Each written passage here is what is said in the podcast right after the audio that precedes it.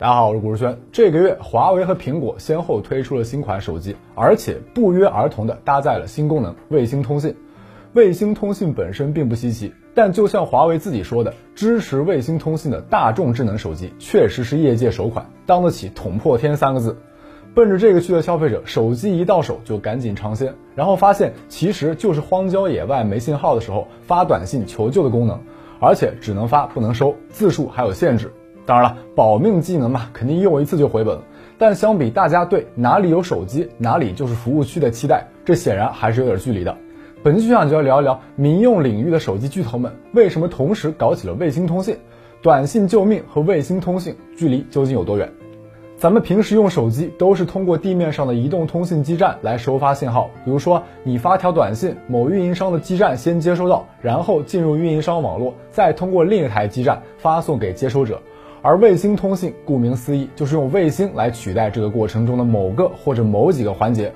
比如说，华为这次捅破天的新服务，就是以北斗系统的卫星代替地面基站，接收你发出的求救短信，再把短信内容和你的坐标转给地面站，由运营商接力完成剩余步骤，发送到接收者的手机上。为什么非要卫星来干这个事儿呢？那很简单，因为啊，没有基站。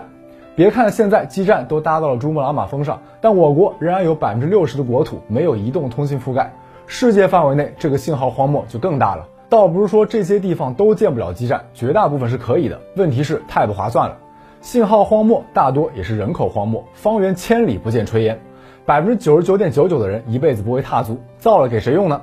就算是剩下来的百分之零点零一，人去的时候大多装备了专用的卫星电话。真的就只带一部手机就勇闯无人区的，实在是少之又少。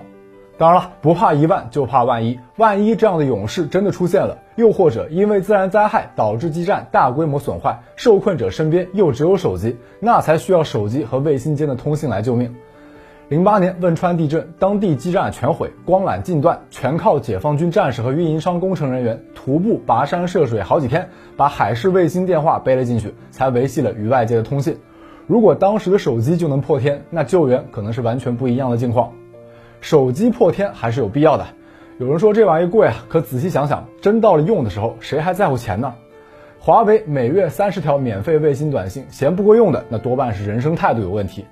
但从另一个角度来说，这项功能真正能用上的机会确实不多。现在给大众智能手机配上这个功能，除了给大家多一项保命技能之外，更多的其实是在给未来做准备。虽然只是通过卫星发一条短信，但这背后的技术啊可不简单。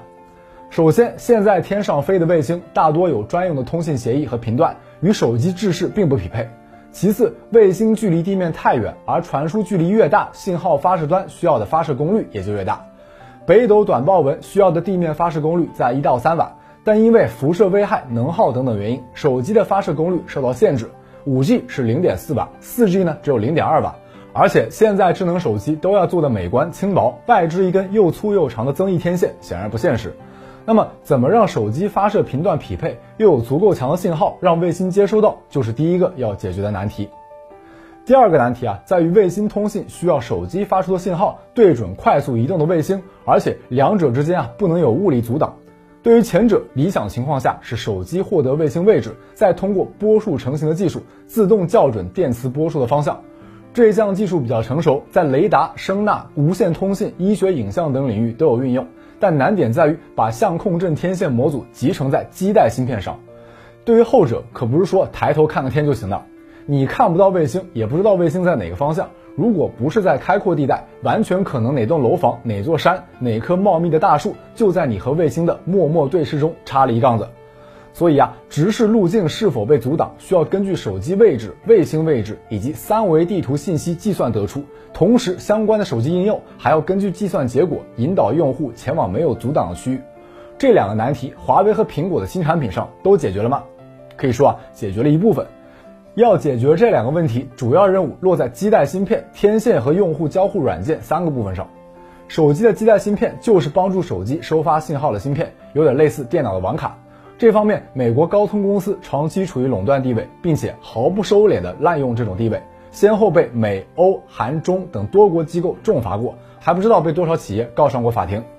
苹果和高通在基带芯片这事上，那真是互助互坑不断。但总的来看，还是苹果被卡住了脖子。这一次 iPhone 十四搭载的高通 X 六五基带首次支持了 N 五三频段，而 N 五三频段正是苹果的卫星服务合作方全球星公司的卫星系统使用的频段，而全球星的创始人和主要股东又刚好是高通。换句话说啊，高通是芯片、卫星两手抓，牵线搭桥也好，绑架硬塞也罢，总之在卫星通信上，两家暂时是绑在了一辆战车上。高通帮助苹果连上自家的卫星，动力肯定不小。华为这边尽管有自研的基带芯片，但因为众所周知的原因，目前也被高通卡了脖子。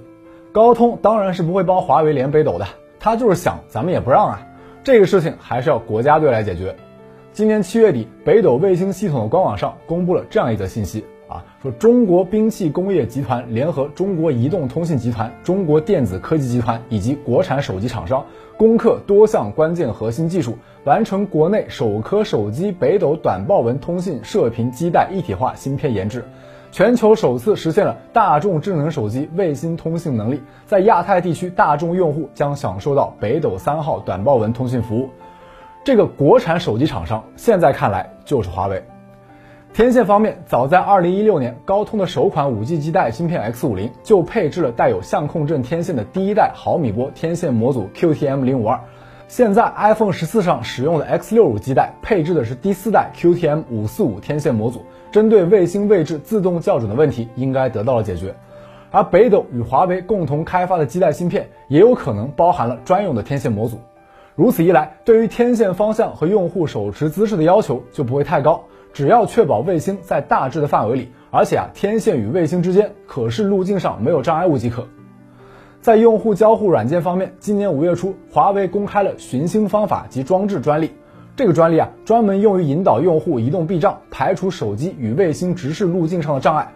专利申请的时间是二零二零年十月，所以啊，至少是两年前开发手机卫星通信就在议程之上了。而且软件方面的寻星技术已经研发成功。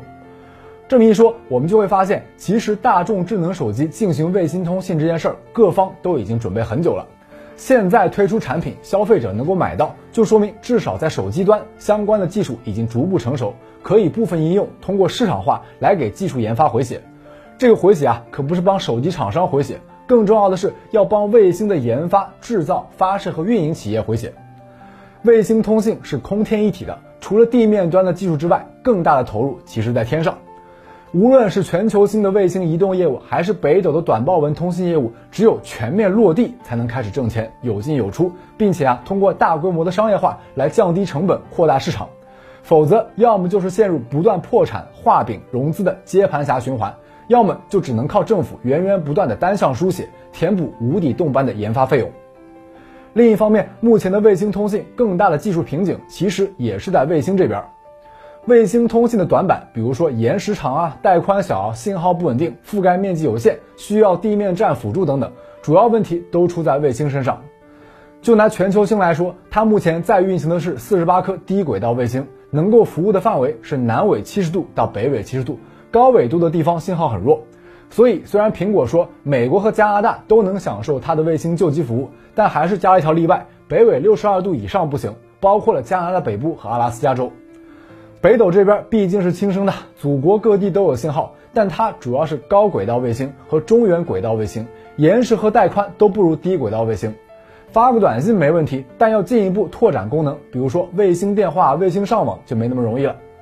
其实啊，这有点难为北斗了，毕竟啊，人家的主要功能就是导航，短报文呢只是附带的。真正要实现卫星通信，还是要靠通信卫星，特别是低轨道卫星。